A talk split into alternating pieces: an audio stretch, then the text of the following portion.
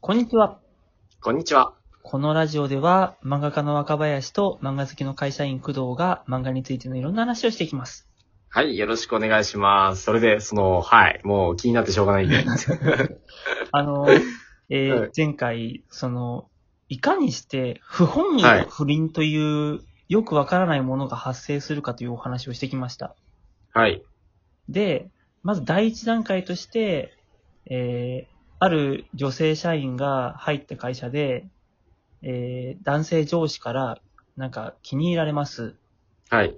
で、最初は、まあ、仲良く話しかけられてる程度だったものが、だんだんコミュニケー、えコミュニケーションがエスカレートしてきて、はいな。んか、一緒にご飯行こうよ、みたいなうんうん、う感じにん。なっていきます。いきます。で、なんか距離感近えなとは思ってるものの、まあ別に変に断ってもしょうがねえし、うんうんうん。まあまあまあいいですよ、つって。うんうん。で、二人でご飯食べたり、仕事の話をしたりして、まあ仲良くなっていきます。うんうんうん。で、実は男性上司には普通に家族がいます。うんで、それは周りもみんな知っています。うんなので、周りからは、あの二人どういうことなのかしらって、ちょっとなんか、うんうん。変な感じで見られ始めます。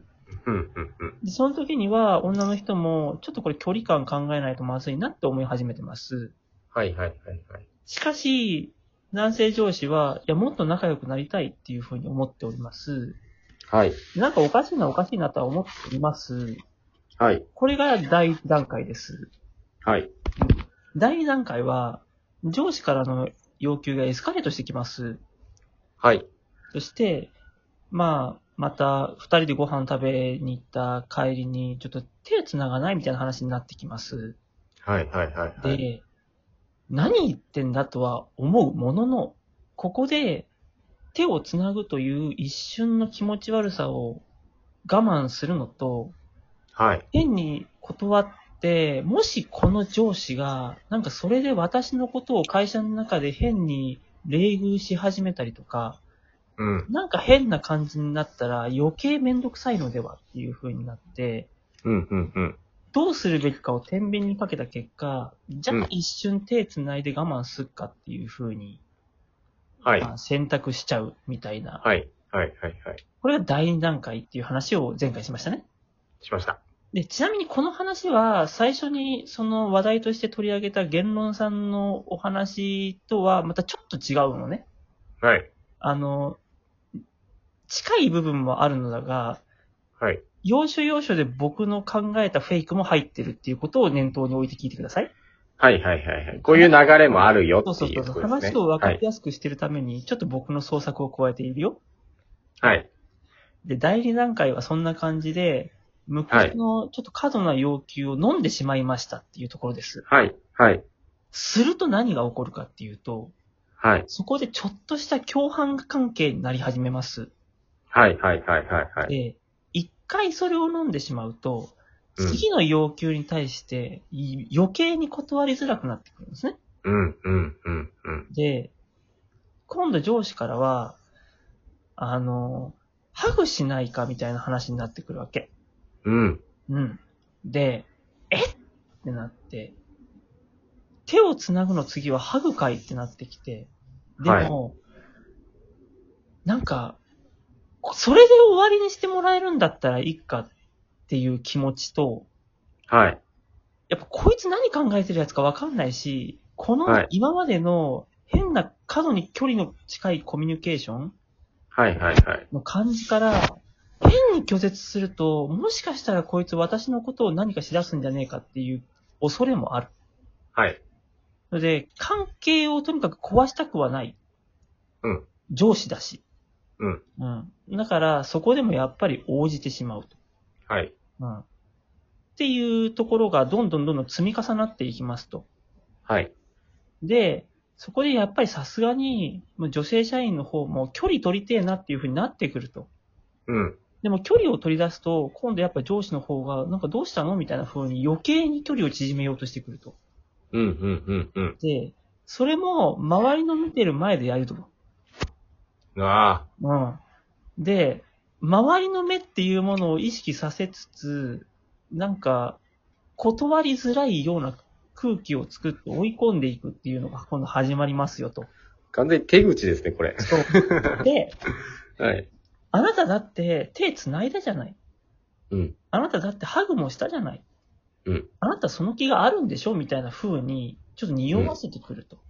うん、うん、で、女性社員の方も確かにそれはそうだから、そこに関しては後ろめたさもあるんだけども、うん。はい。それは別にお前のことが好きだからやったわけじゃなくって、はい。これで終わるんならっていう、なんか、気持ちでやってるだけのことで、はい、はい。落ち度はあるはい、はいあるんだが、なんか、そこを共犯とか言われてもみたいな気持ちになんだなってくると。うん、そうですね。ただもう、ここまで来ると、もうだいぶなんか、炭の状態になってくると。もう、ああ、でも確かにそうですね。うんで、じゃあこのエスカレートしたコミュニケーションの先に何が待ってるかっていうと、やっぱなんか、一夜を共にしようみたいな話になってくるわけさ。ああ。やっぱこの要求されてったエスカレートの中、いや、エスカレートした要求の中で、やっぱどっかで、いや、これ以上は無理ですって逃げられる人と、うん、うん、うん。これで終わるんだったら、もうどうにでもなれやみたいなもう心理状況に入っちゃってる人とやっぱいて。ああ、なるほど。で、あのーまあ、最後までやっちゃうと。うん。でもそうなっちゃうともう完全に黒だから、うん、うん、うん。もう完全に共犯なので、もうこの関係についてもう本当もう黙ってるしかないみたいな感じ。もう誰にも相談できなくなっちゃうみたいな状況までなっちゃうわけさ。うん、うん、うん、で、ことが他の人にも知れて不倫が発覚っていう時になった時には、自分も加害者っていう立場になっているっていう。状況。っそう。で、てなってくると、そうなんですね。はい。不本意な不倫っていうものがここで発生するっていうさ、うーん。なるほどと思って。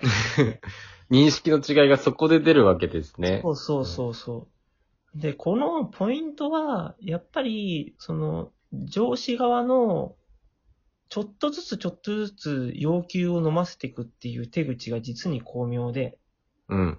気づいたら断れない状況になっているっていう。うーん。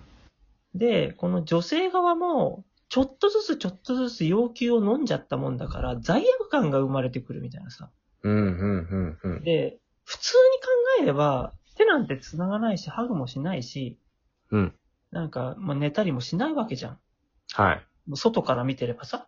うん。でも中にいるそいつにとっては、もうそういう詰め将棋みたいな状況になっていて、うん、うん、う選ん。択肢が考えられなくなっちゃってるみたいなさ。っうん、うん、うん、うん。ていう、やっぱ外から見てると分かんないことが本人の中で起きているっていうのはやっぱあるよね。うん。うんそれはありますね。そはうい。そうそう。っていうのが、なんか、もうもうちょうどね、なんかいろんな人から話を聞いちゃってね、あ、似てると思ってね。はい、はい、はい、はちょい。っと思って。こういうパターンがあるのかと。そう。で、さらに、この上司側のやってることって、本人はその手口をね、意識してやってる人と、意識してやってない人がいるんだよ。ええー。はい、はい、はい。で、大抵の人はもう天然でやってると思ええー。う。うん。